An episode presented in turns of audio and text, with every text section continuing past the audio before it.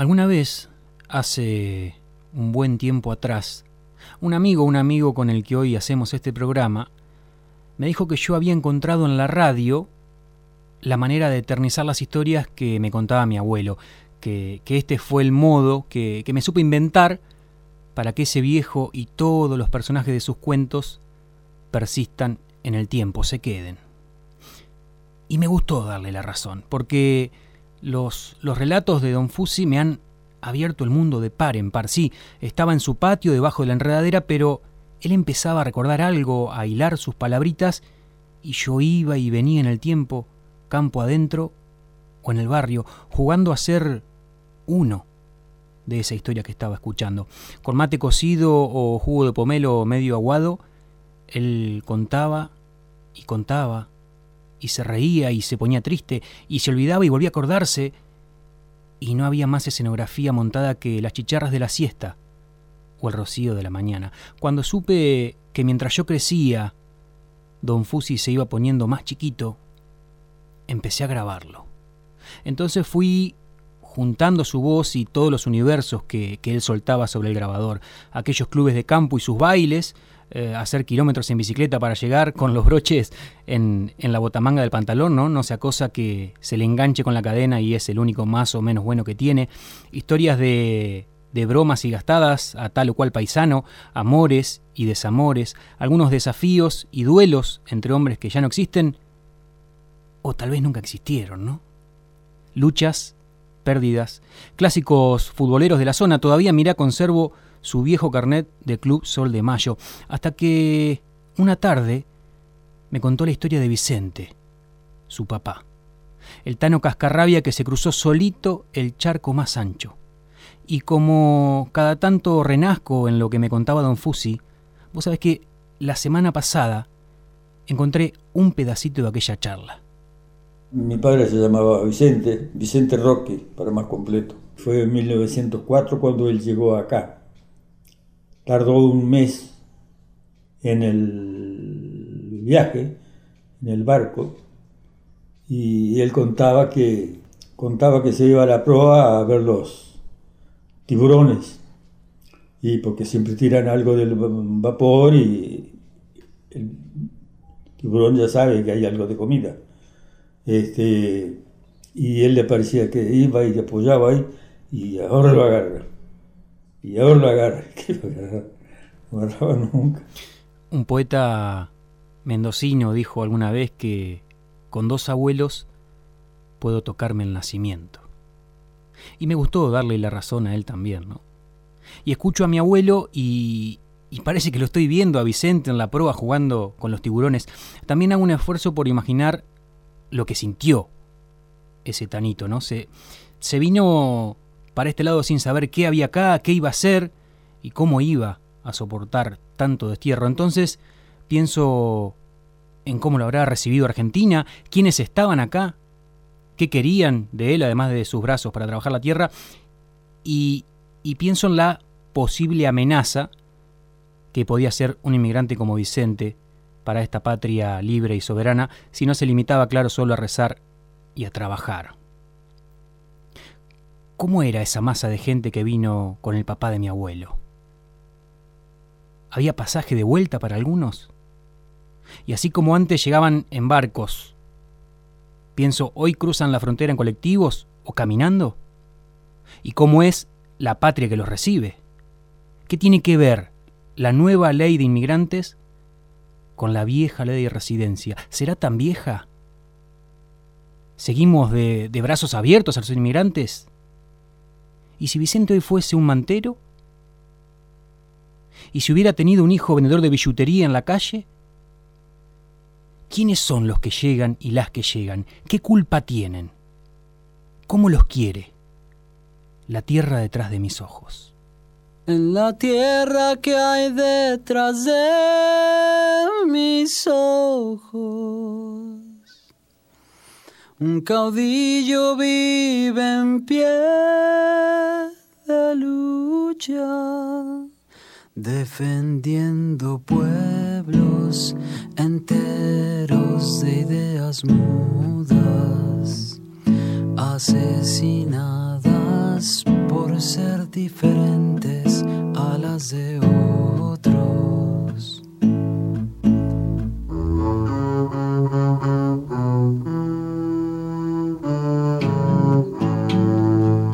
No es que falten respuestas, es que hay preguntas que no hemos hecho.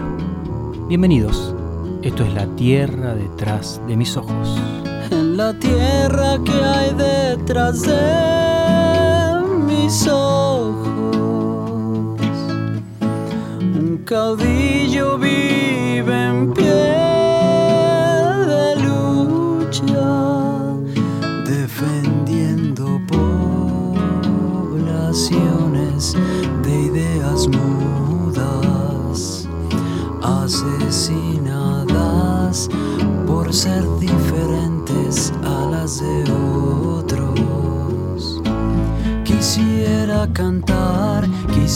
florecer con mis propias semillas. Ya no quiero sembrar y solo cosechar flores de color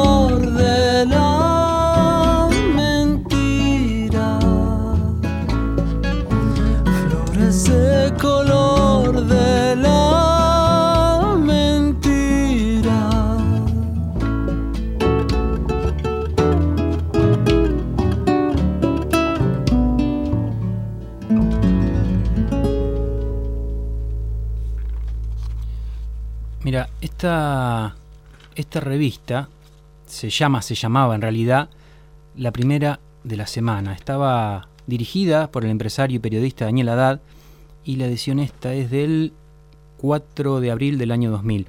Te cuento, en, en la tapa hay un inmigrante que puede ser peruano o boliviano, está en cuero como obligado a posar para la escena, ¿no? Detrás se ve una bandera argentina y el obelisco, estampa nacional. El título de tapa es, en letras amarillas, bien grandes, La invasión silenciosa. El informe en el interior de la revista de Haddad está firmada por el periodista, ya te digo, Luis Pasos. Y te voy a leer algunas líneas que no tienen desperdicio. Escucha.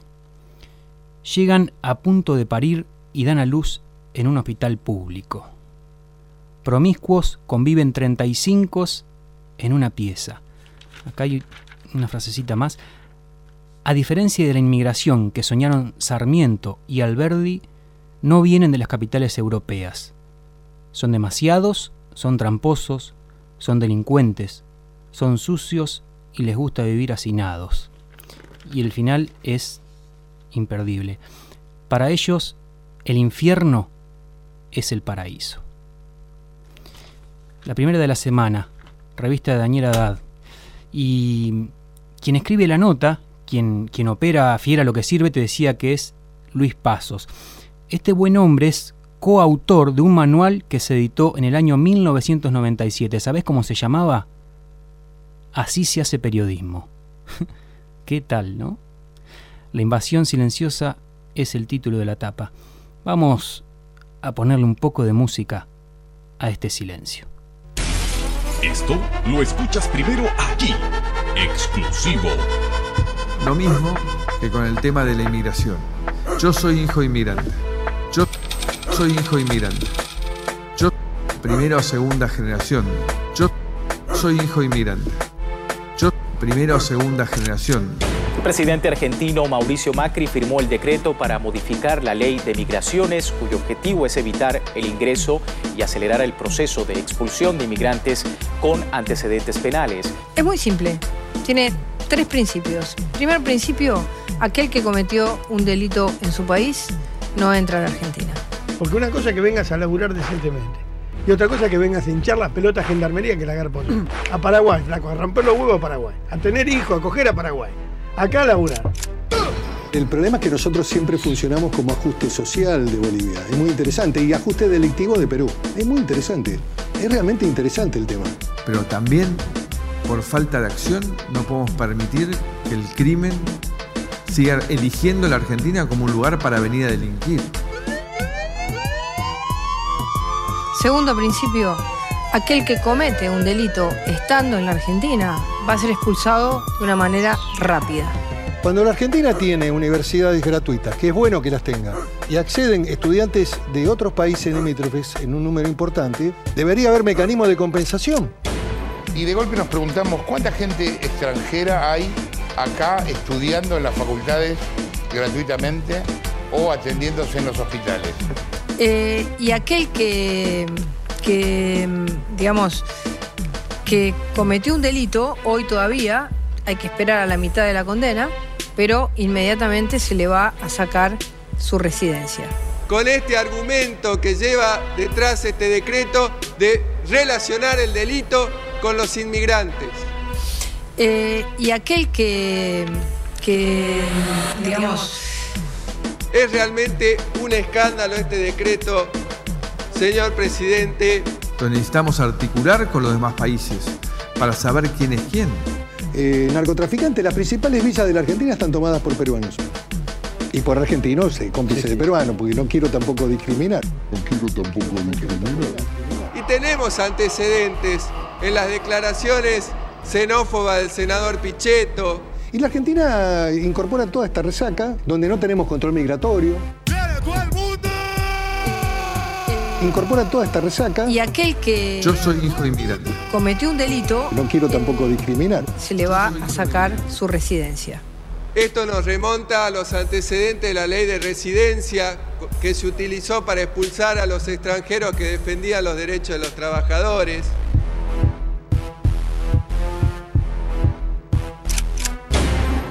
Me parece que a lo largo del programa le vamos a, a terminar dando la razón al diputado salteño que recién eh, decía y empataba la nueva reforma de migraciones con la ley de residencia. En un ratito vamos a poner marcha atrás hasta allá para saber qué fue eso y qué soy, ¿no?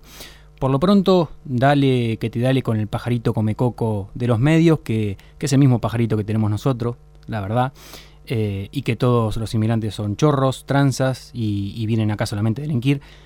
Entonces, con, con una buena campaña mediática, con el odio que nos sale apenas nos rascan un poco, el gobierno justiciero no encuentra otra salida para combatir el crimen.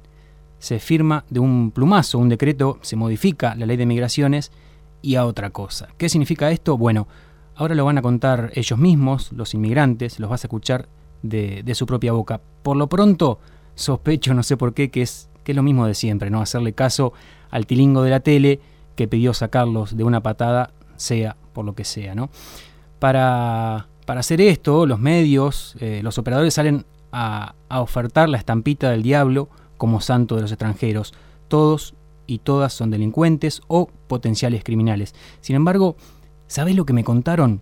Que solamente, solamente el 0,2% de toda la población migrante ha incurrido en situaciones delictivas. Sí, apenitas el 0,2% se mandó una cagada y mete en mano a una ley que nos hace retroceder años y años, la verdad, para criminalizar al resto de los extranjeros que caminan en nuestra tierra. Sería fácil, ¿no? Combatir el delito con una firma. Regístrese, comuníquese, publíquese y archívese. Pero noche. Por eso algunos poderes son así, como la serpiente muerde los descalzos. El 30 de enero del año 2017, el Poder Ejecutivo dictó el decreto de necesidad de urgencia 70,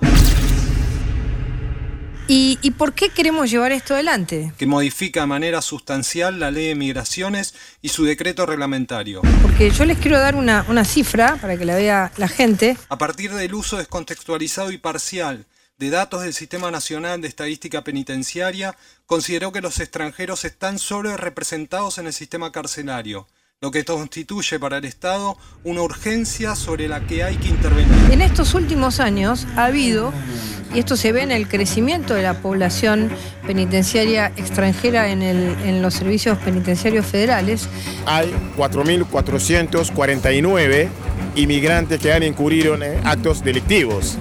Eso representa 0,2 de toda la población migrante, por lo que no se puede criminalizar a 99,8 de los inmigrantes que se portan bien, que aportan al país por la mala conducta de ese 0,2. ha habido una realidad de eh, familias y organizaciones eh, que han venido a la Argentina organizadas a través del narcotráfico. Ese decreto empieza con un discurso que asocia la inmigración con la criminalidad, con la delincuencia, como que se pone en todo el paquete, todo el universo de los inmigrantes como delincuentes, como criminales. El porcentaje de personas privadas de libertad extranjeras en Argentina se mantuvo entre un 5 y 6% de la población carcelaria desde hace más de 10 años.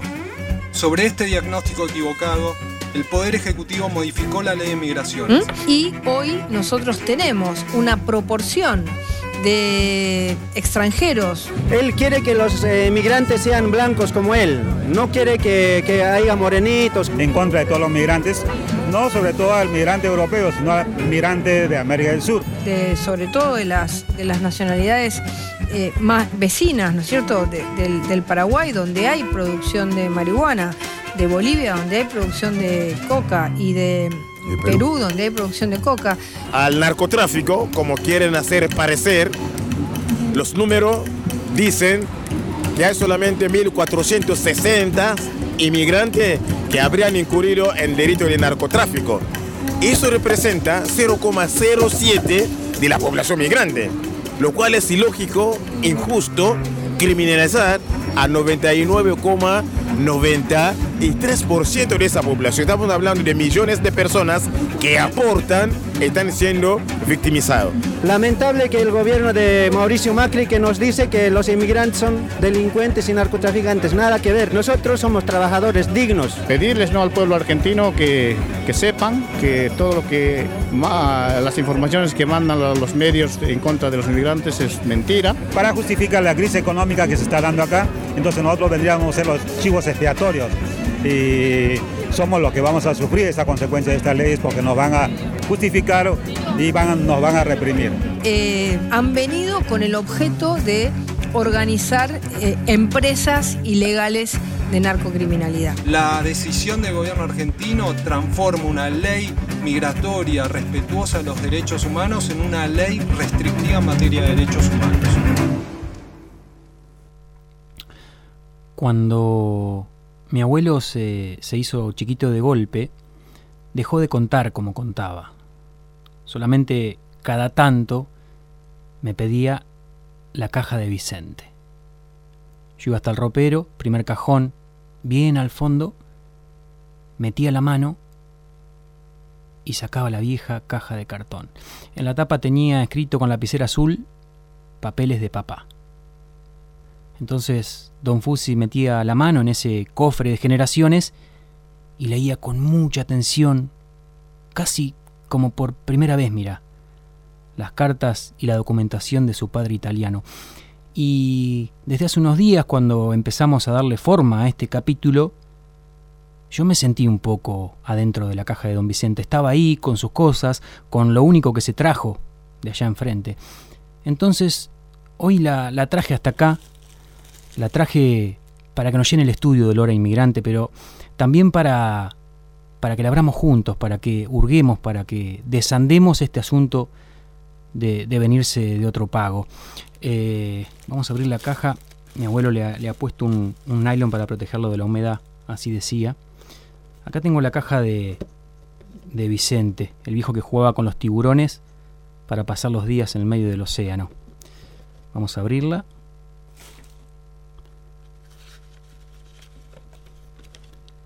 Acá, por ejemplo, tengo, mirá, su partida de nacimiento.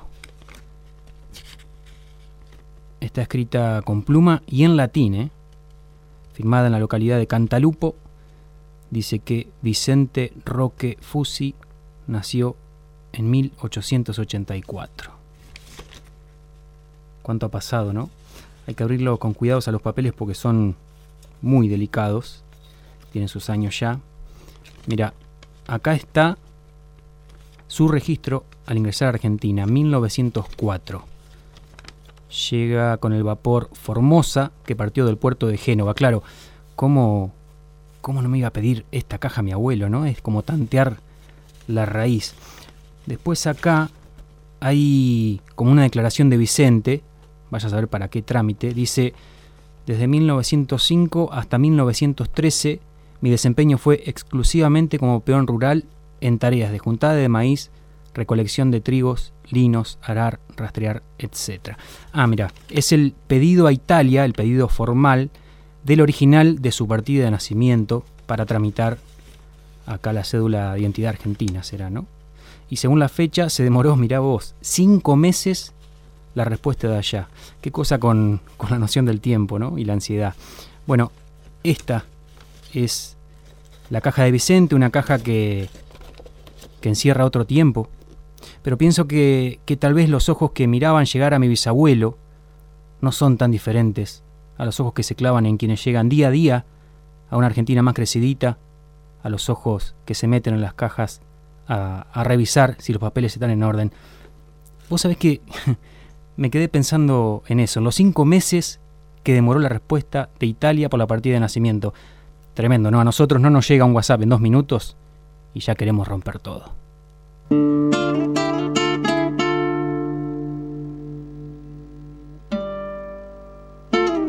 No se pudo desde luego acabar con un pueblo íntegro en esa masacre continua de criollos que va de 1861 a 1877, de Pavón a la conquista definitiva del desierto, la página más negra de nuestra auténtica historia.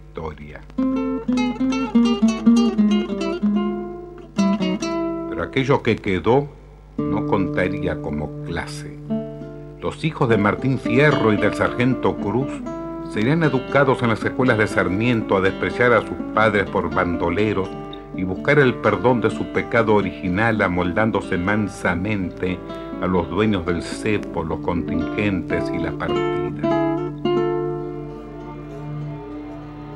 Pero una sociedad no puede vivirse en una clase laboriosa, sin brazos que levanten la cosecha, manos que salen la carne, ojos que vigilen las máquinas, músculos que muevan las fraguas era necesario una masa popular que cumpliera las funciones inferiores pero imprescindibles de la convivencia humana.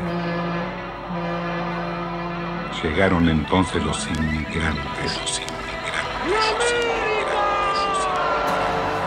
Aprovecharon las franquicias y se colaron sin invitación por los puertos de Buenos Aires y Rosario una muchedumbre famélica y laboriosa de napolitanos, gallegos y vascos ante el estupor de quienes habían llamado a las razas viriles de Europa.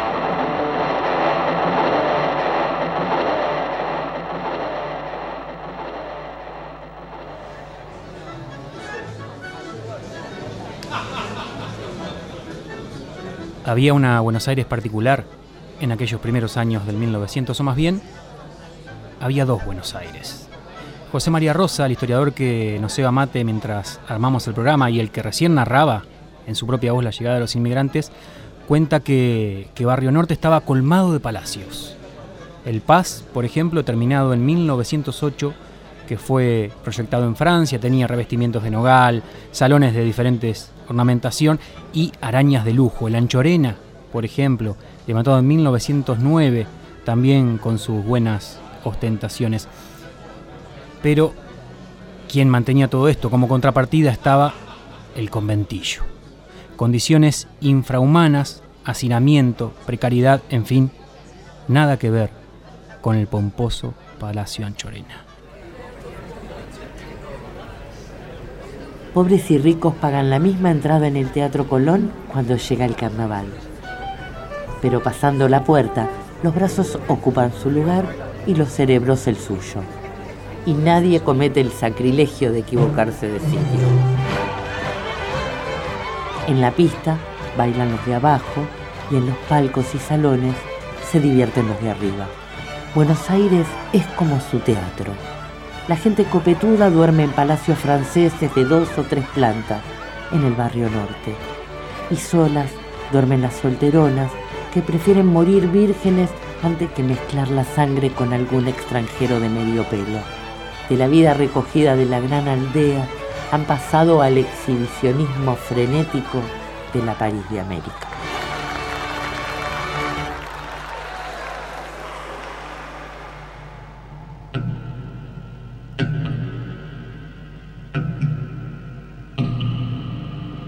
Al sur se apretujan los golpeados de la tierra. En las abandonadas casonas coloniales de tres patios o en los conventillos especialmente construidos duermen por turnos los trabajadores venidos de Nápoles o Vigo o la Besarabia. Jamás se enfrían las camas, escasas, en ningún espacio invadido de braseros y palanganas y cajones que hacen de cunas. No faltan peleas en las largas colas a la puerta de la única letrina y el silencio es un lujo imposible. Pero a veces, en las noches de fiesta, el acordeón o la mandolina o la gaita traen perdidas voces a estas mujeres lavanderas y costureras, sirvientas de patrones y maridos, y alivian la soledad de estos hombres.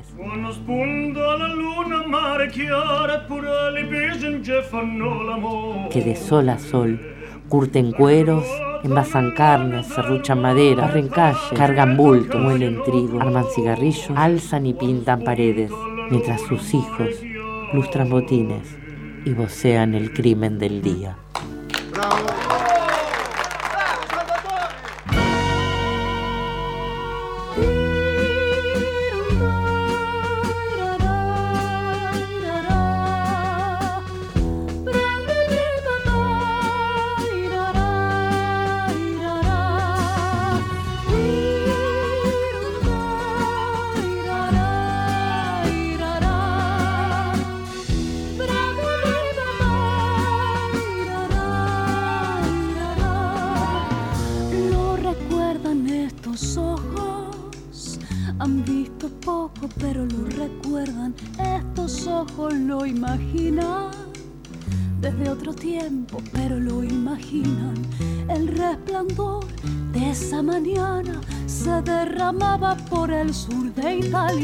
Bajaba desde un pueblo en la montaña. Ah.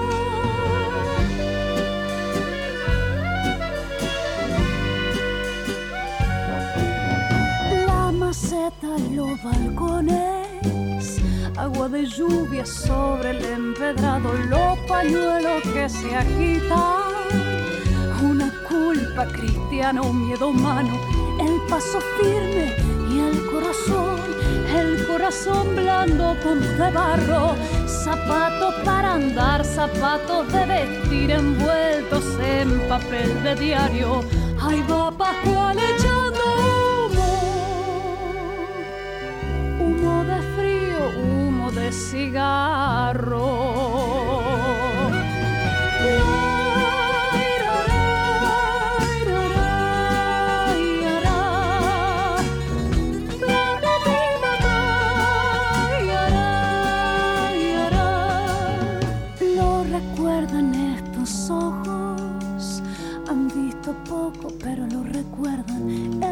Ojos lo imaginan desde otro tiempo, pero lo imaginan. La gota que resbalan ahí y caen de su frente hasta la tierra, rumiando el sinsabor de la partida. Con los ojos pensativos y con los pensamientos como la torreta en el camino le traquetea fiero los despojos, el paso firme y el corazón se despereza, el puerto va asomando, la inmensidad del mar, el barco va a zarpar, los tanos se vienen remando, sube Pascual, sube silbando, algo que desde acá parece un tango.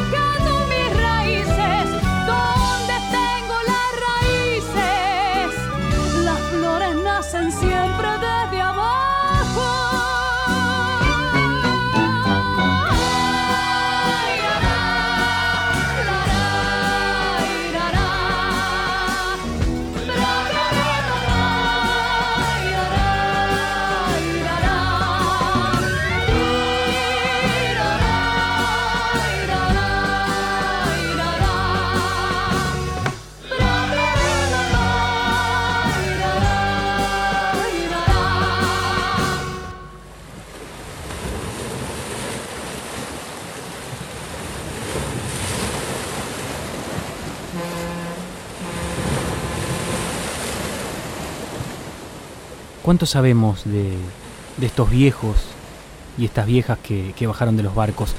Para, paréntesis. Todos bajamos de los barcos. Entonces llegaron a un país vacío, no había nadie acá. Mejor sigamos. Te decía, ¿qué, qué sabemos de, de los abuelos tanos, gallegos, turcos, los que narraba José María Rosa hace un ratito? ¿Qué hacían antes de venir? ¿Qué dejaban? ¿Qué traían? Sí, está bien.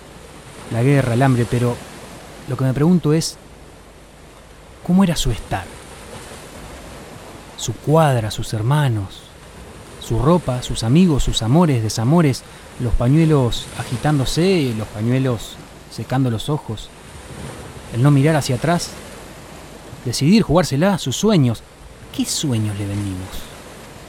Digo, ¿qué América les mintieron? Tierra propia, trabajo por venir, y los que no pudieron son los que tuvieron hijos y nietos que ahora pueblan las villas de las grandes ciudades. Porque al final del surco, cuando enderezaban el cuerpo para pegar la vuelta, había un cartel bien grande, en diferentes idiomas, que leían apenas incorporaban. Decía, reza y trabaja. Y los talleres clandestinos, ya ni cartel, ¿no? Y si aquellos viejitos y estos muchachos no soportaran más la explotación y quisieran organizarse, luchar por unas mínimas condiciones para no morir arrodillados. ¿Qué pasaba? ¿Qué pasaría? ¿Acaso los comentillos de ayer son las casillas de hoy?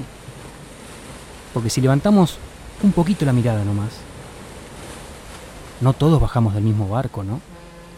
Sí, puede ser, pero pensémoslo aunque sea, denos, démonos ese, ese ratito. Si muchos y muchas venían con el hambre en las manos, ¿se les pasó de golpe? Si el vasco que andaba con la panza chiflando se choreaba una calabaza a la pasada, ¿lo deportaban? ¿Y si su nieto se esconde en la campera hoy un paquete de salchichas de 12, afuera también? ¿Te acordás lo que dijo el diputado salteño sobre el final del reggaetón de los inmigrantes? Que la nueva reforma de la ley de migraciones se parece demasiado a la vieja ley de residencia. ¿Quiénes tienen en la mano el pasaje de vuelta? ¿Y quiénes una patada en el culo? La ley de residencia. Expulsión del país. Se encargaron de aplicar la ley, la ley de residencia a todos los extranjeros, que eran menos de los que se decía, pero eran bastantes. El principal delito que hacer era tratar de organizar un sindicato. Era para, para eso estaba hecha esta ley.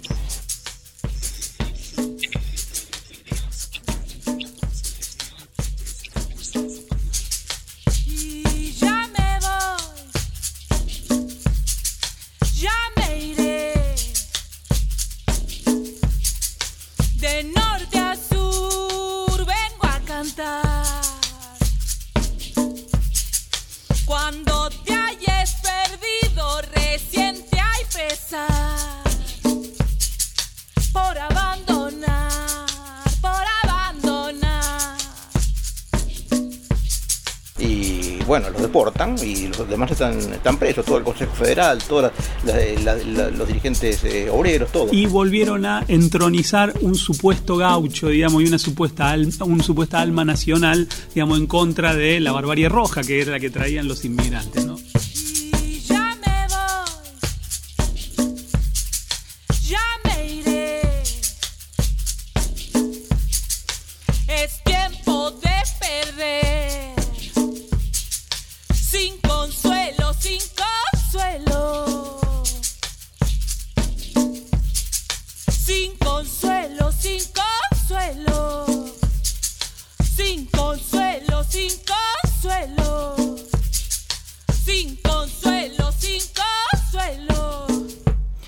desconsolados, pegando la vuelta. Y como los tiempos cambiaron, pero el Estado es el mismo, la ley de la patada se rearma, se adapta a lo políticamente correcto de la actualidad, encaja, digamos, en el molde de lo que un sector de la sociedad pide. Palo para los pobres y otro país para los inmigrantes.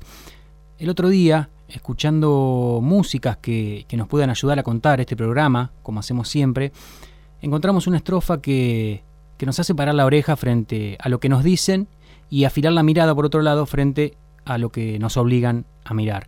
León Gieco, el cantor de Cañada Rosquín, dice, vos que le echás la culpa a bolivianos y peruanos, a los que cortan rutas o están su tierras reclamando, no seas tan tarado. El que te jode está a tu lado. Los diarios le dan tapa y la tele un buen horario, se siente en cualquier mesa a negociar la sangre nueva. Pero lo que se acaba de introducir con el DNU, por cualquier delito menor, privativa de libertad, ya se puede empezar el proceso de expulsión incluso antes de esperar el fallo. Este procedimiento sumarísimo de deportación redujo de manera considerable los días para plantear o desarrollar una estrategia de defensa, a tan solo tres. Toda persona tiene derecho a una defensa legítima. En este acotado plazo de tres días que introdujo el decreto, la persona migrante que quiere poner en discusión una decisión administrativa de expulsión tendrá que analizar los cargos en su contra. Lo cual implica que optaron por una eh, un procedimiento que facilitara la expulsión sin llegar a sanción de la justicia. Y nadie en plazo de tres días puede concretizar un recurso. Definir una estrategia de defensa, recolectar documentos sobre sus proyectos de vida o de familia, identificar testigos que puedan dar cuenta de la condición migratoria, entre otras cuestiones. Aún si el fallo es menor a tres años, ponele, hoy estamos acá, ¿no? Y después viene la policía, reprime y uno resiste. Le arma una causa por resistencia a la autoridad. Esa resistencia a la autoridad ya puede ser causante de una expulsión. El DNU habilita también que la autoridad migratoria con el solo inicio del trámite sumarísimo pueda solicitar la detención de la persona migrante. Por lo tanto, aquellos tres días para impugnar administrativa o judicialmente pueden tener que realizarse desde un lugar de encierro, lo que reduce aún más las posibilidades de desarrollar una estrategia de defensa adecuada. Pero también le dieron a la Dirección Nacional de Migraciones un poder especial como un poder judicial. La determinación de quién accede a una asistencia jurídica dependerá de la propia autoridad migratoria. Para el DNU, la regla es la privación de la libertad. La Argentina es un colador. Cualquiera de Paraguay, de Bolivia, de Perú, entra como sobre su casa. Estos negros que, que se resisten a la autoridad no tienen cura, mira de tal palo, tal astilla. Porque a mí que no me mientan, ¿eh? Estos deben ser los descendientes de los otros viejos, los socialistas y los anarquistas, de aquellos elementos trasplantados de Europa. elementos trasplantados de Europa, como los nombraban los diarios de la época. Claro, ahora entre nosotros eran quienes empujaban los aumentos salariales y las mejoras en las condiciones de trabajo para, claro, quienes tenían trabajo, por supuesto.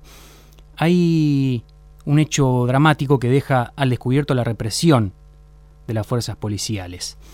El primero de mayo de 1909, los militantes festejan el Día Internacional del Trabajador.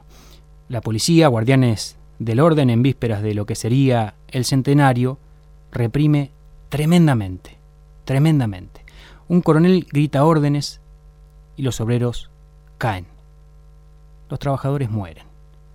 Ramón Falcón manda, señala, sus hombres apuntan y en la calle quedan los cuerpos tendidos.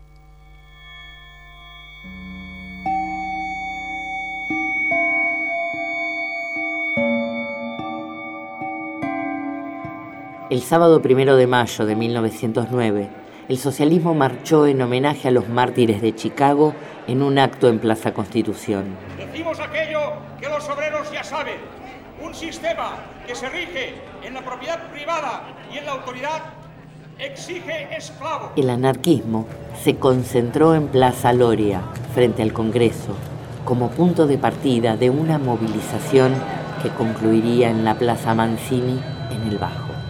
Vosotros, pues, obreros que me escucháis, debéis tomar en mano vuestro destino.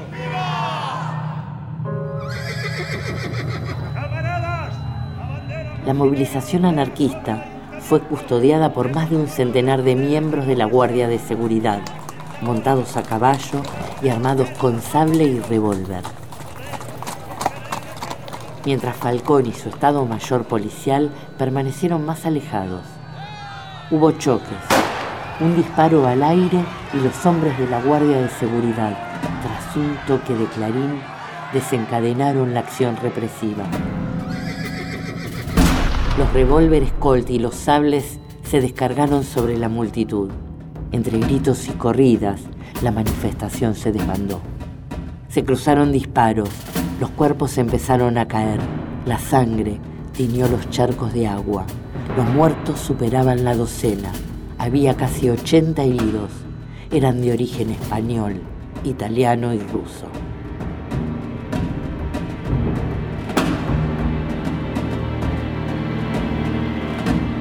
Por la noche, Falcón ordenó redadas en los locales anarquistas y socialistas.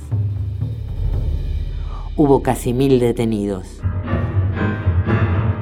muchos de los cuales empezaron a ser sumariados por violar la ley de residencia.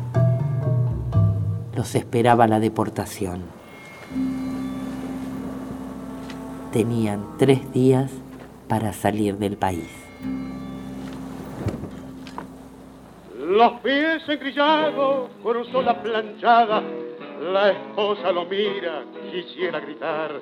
Y el pibe inocente que lleva en los brazos le dice llorando, yo quiero a papá. Largaron amarras y el último cabo vibró al desprenderse en todo su ser. Se pierde de vista la nave maldita y cae desmayada la pobre mujer mientras al pie de la Santa Cruz. Una anciana desolada llorando implora a Jesús que maldicimos nosotros para darnos tanto dolor. Ten piedad de nuestro hijo protégelo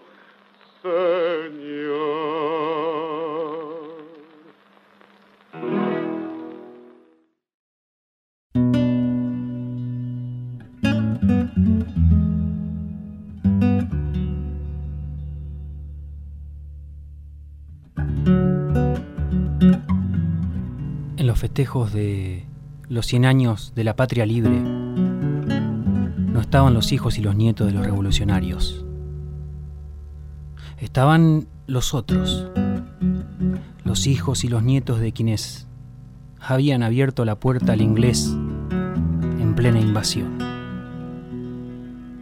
quienes habían traicionado a Belgrano, a Artigas, a San Martín, a Güemes, a Quiroga, a Juana Zurdoy, a Felipe Varela, los que entregaron la banda oriental a los portugueses, los que se deshicieron del Alto Perú lo que destruyeron el Paraguay. Por un lado, esta gente bien de guantes blancos que festejaban las tierras nuevas que Roca había robado para la patria, claro. Por el otro, che, los obreros, mostrando qué pasaba en el país. Y sí, siendo masacrados por eso.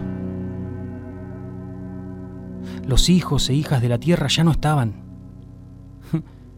Esos habían muerto en Curupaití, en Caseros, en Suipacha, Arapey, Tuyutí, traicionados mientras dormían, envenenados, colgados por pelear o por negarse a pelear. Y como pedía Sarmiento, no se ahorró sangre de gaucho para hacer esta patria centenaria. Antes de mayo se produce, el 8 de mayo se produce una, del, 1910, se produce un, enorme mitin en la ciudad de Buenos Aires, que pedía, entre otras cosas, la, suspensión de la libertad de los presos, la suspensión de, las torturas y, demás. Todo había todo un petitorio de condiciones que le planteaban al gobierno eh, y si no, del 18 de, de mayo se iba a declarar la huelga general. Todos los festejos programados y demás, una huelga general, la infanta Isabel teniendo que ir caminando por la calle no, no, no era concebible. El trayecto se entorpece por el oleaje humano que transporta su entusiasmo desde la dársena, por las inmediaciones de la Casa Rosada al Paseo de Julio, la Avenida de Mayo y Callao hasta la residencia de la calle Alvear, donde se alojará la infanta.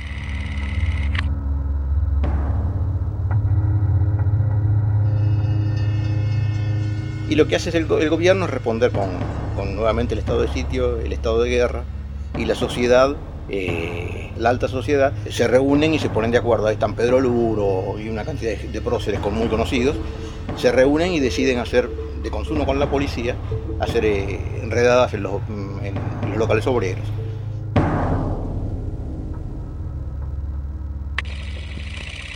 Obreros a luchar, a la revolución, con decisión a conquistar nuestra emancipación.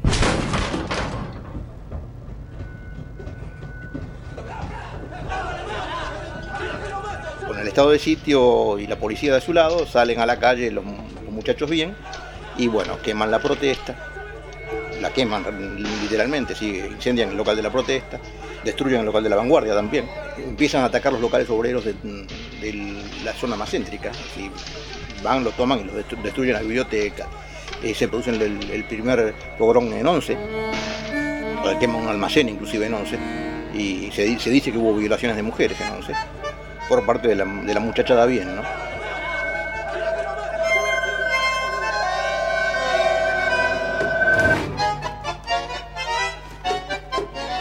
Y digamos, están tan exaltados que piensan irse hasta la zona sur, ¿no? La, las concentraciones obreras más importantes, y, y ir a Barracas, a Pompeya, y uno de ellos, eh, uno de estos oligarcas, avisa que, que, los barrios obreros están dispuestos a resistir, que están preparando, las mujeres están preparando agua, agua hirviendo en, la, en las cacerolas y que está toda la ciudad.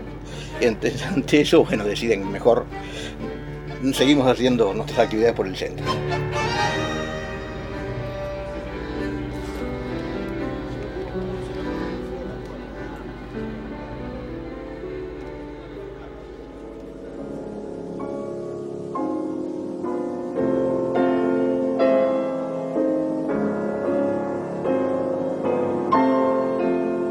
Vos sabés que esta música que estás escuchando, con un tono de fritura solemne, es la música de la película muda La Revolución de Mayo, que se estrenó justo, justo para celebrar el centenario. Hasta el cine argentino estaba de fiesta, mirá, la cortina, la banda de una película de 1910. Y chusmeando un, un censo de esos años, dice que éramos unos 7 millones de habitantes y en Buenos Aires, en ese mayo, se movilizaron 70.000 personas, así que imagínate la proporción de gente, ¿no? Parece que no eran una minoría precisamente.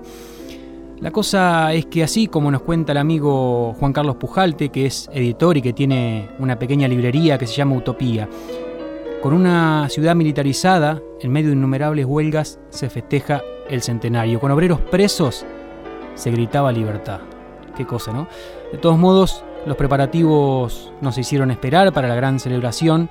Eh, empezaron las recepciones de gala, los desfiles militares, los invitados especiales, por ejemplo, como recién contaba Pujalte, la infanta Isabel, eh, a quien agasajaron en la Sociedad Rural Argentina, donde si no, y le obsequiaron una pareja de caballos.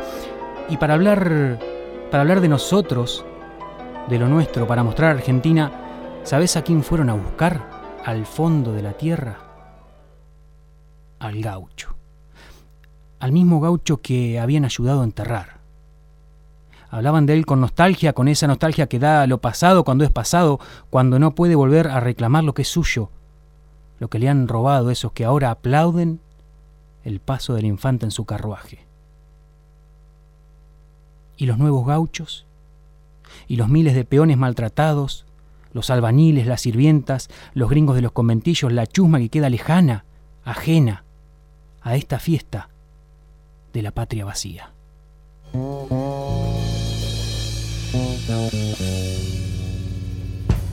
Sí, en, en 1910 fue tremendo, porque la idea era demostrar al mundo algo así como lo que pasó en el 78, que había gente que quería demostrar que, la Argentina no estaba bien. Bueno, en el 10 se produjo una cantidad de actividades enormes que fueron reprimidas pero severísimamente porque lo que querían hacer era traer a la infanta Isabel. Entonces querían presentar un país ordenado, el país, del, el país de la Plaza Italia, el país de, de Palermo, el país del Centenario, digamos, y todo el monumento de los españoles. En 1910 eh, se gobernaba con fraude, se gobernaba con represión.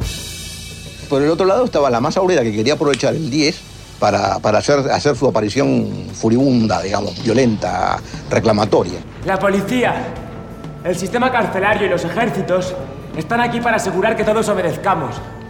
¿Qué clase de libertad puede ser basada en el servilismo a otros? La libertad tiene que ser absoluta. O sea, ellos querían mostrar la realidad de la Argentina. De hecho se mostró, lo que pasa es que un costo fenomenal. ¿no? Había muertos en los enfrentamientos todos los días. El ejército estaba ocupado militarmente la ciudad. Había retenes por todas partes. Es decir, eso fue. eh, la Argentina recibió el centenario eh, absolutamente militarizado. Y con la vigencia del el estado de guerra, el estado de sitio. O sea, y bueno, y así pudieron recibir mm, bien a toda la gente y vinieron. Y comieron perdices. Pero ¿quiénes fueron los felices? ¿Qué panzas engordaron y engordan las perdices? Hay quien dice que somos un país jovencito, una patria no tan vieja, sin embargo, hay varias velas prendidas en la torta de cumpleaños de Argentina. En la fiestita de los 100 años de mayo armamos una kermés, homenajeamos a España y barremos a los extranjeros bien debajo de la alfombra. En la fiestita de los 200 años de la independencia alquilamos un pelotero, traemos al rey de España y mientras le hablamos de angustia y él se clava unos sanguchitos, de un plumazo el gobierno mete un decreto y otra vez los inmigrantes y la basura contra el rincón. ¿De quién es la fiesta? ¿Estamos todos invitados? ¿Tus abuelos habrán mirado aquel cumpleaños de la patria desde afuera con la ñata contra el vidrio? Eso, pensemos eso. ¿No habrán estado estos viejos haciendo barullo, protestando, metidos en algún lío? ¿Ya sabés si ellos habían salido a la calle o fueron reprimidos o encarcelados? Mirá si mi bisabuelo Vicente era uno de esos obreros que, que el centenario escondió y yo ahora digo muy suelto de cuerpo que los inmigrantes se tienen que volver a su país. Qué ruedita que es el tiempo y la historia, ¿no? Cómo vamos cambiando el culpómetro de mano, ¿no es cierto? No te pido que pienses en el intruso, en el intruso señalado, perseguido. Demos vuelta el cassette. Si los echan, ¿quién va a laburar de sola luna en los campos? ¿Quién va a limpiar las casas, pegar ladrillos, destapar las cloacas de lo que se sientan a hacer con buen olor? O peor, mirá qué paradoja del poder. ¿Quién va a poblar los talleres clandestinos? ¿Habrá pensado en esto quien firmó la modificación de la ley de inmigrantes? Qué cosa, che, ¿hasta dónde puede llegar uno? Meta pregunta y pregunta. afecta la vida de millones de personas. No solamente de migrantes, sino también de nacionales. Por eso estamos acá. Si hoy, por ejemplo, todos los inmigrantes dijeran que no vamos a trabajar más, ¿qué le pasaría a la economía argentina? Migrantes, trabajadoras, panaderos, pasteleros, participan en la gastronomía, participan en la reconstrucción eh, de lo que son eh, accesorios, es en, en N trabajos y también hay profesionales. Entonces, eh, mentiríamos decir que no aportan. Siempre hemos trabajado y hemos aportado mucho a este país. El 2001 de la crisis nosotros, los inmigrantes y los migrantes hemos sacado de la crisis argentina trabajando más de 8 horas, más de 12 horas, porque eh, el inmigrante no tiene miedo al trabajo. Trabaja el, el tiempo que es- sea necesario para, para salir, ¿no?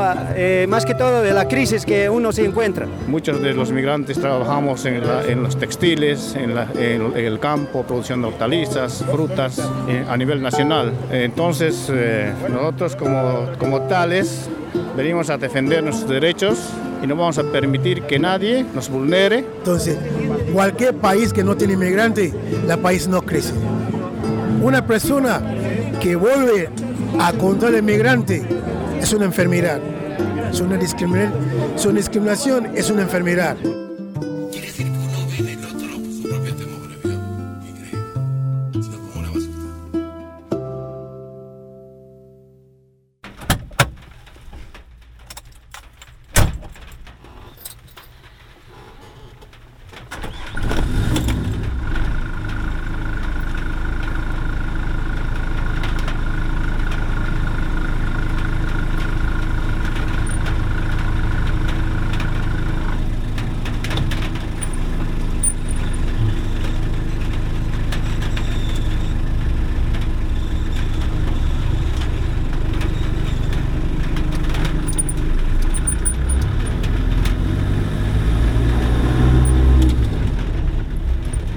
Como este es un programa que rebota, que salta de pueblo en pueblo, de barriada en barriada, no nos va a quedar otra que ir saliendo, que engrasar los resortes para caer en alguna otra radio. Nos subimos a la Tata, la camioneta compañera que nos cargó radio por radio en el largo camino de las palabras. Ella anduvo y anda llevando y trayendo historias del monte a la ciudad, de los cerros al mar, de los campos a las lagunas. Así que ahora la Tata nos abre la puerta una vez más. Llegaremos a otro lugar a contar la tierra de los inmigrantes y cada patada que los quiso sacar. Por recién los escuchaste y, te escuchaste. Mientras preparas el mate para el viaje, ahí en la canasta está el termo. Mientras preparas el mate para el viaje, pensemos en este desandar barcos, colectivos de frontera, pasaportes, residencias, leyes, deportaciones, decretos sin necesidad ni urgencia. Pensemos qué es irse, qué son las raíces, qué son tu lugar y tu gente y finalmente qué es el destierro, qué son los sueños y cómo están los brazos del pueblo más allá de un plumazo de ley cerrados o abiertos. Ahí en la guantera hay más yerba, cualquier cosa, ¿eh? Yo voy a poner ahora una cancioncita para, para sumarle una música al paisaje que pasa. Es del Chango Spasiuk, tiene olor a inmigrante como todo este programa y se llama Distancia. Antes de acelerar un poco más, de apurar el tranco, soplamos la tierra detrás de mis ojos. Sofía Lobisek, Agustín Alejandro, Matías Sánchez, Alicia Carlucci, Ezequiel Vera, Paula Farman, Uchero García, Juan Pablo Berch, Román Solzona y el paisano o la paisana que nos crucemos haciendo dedo más adelante.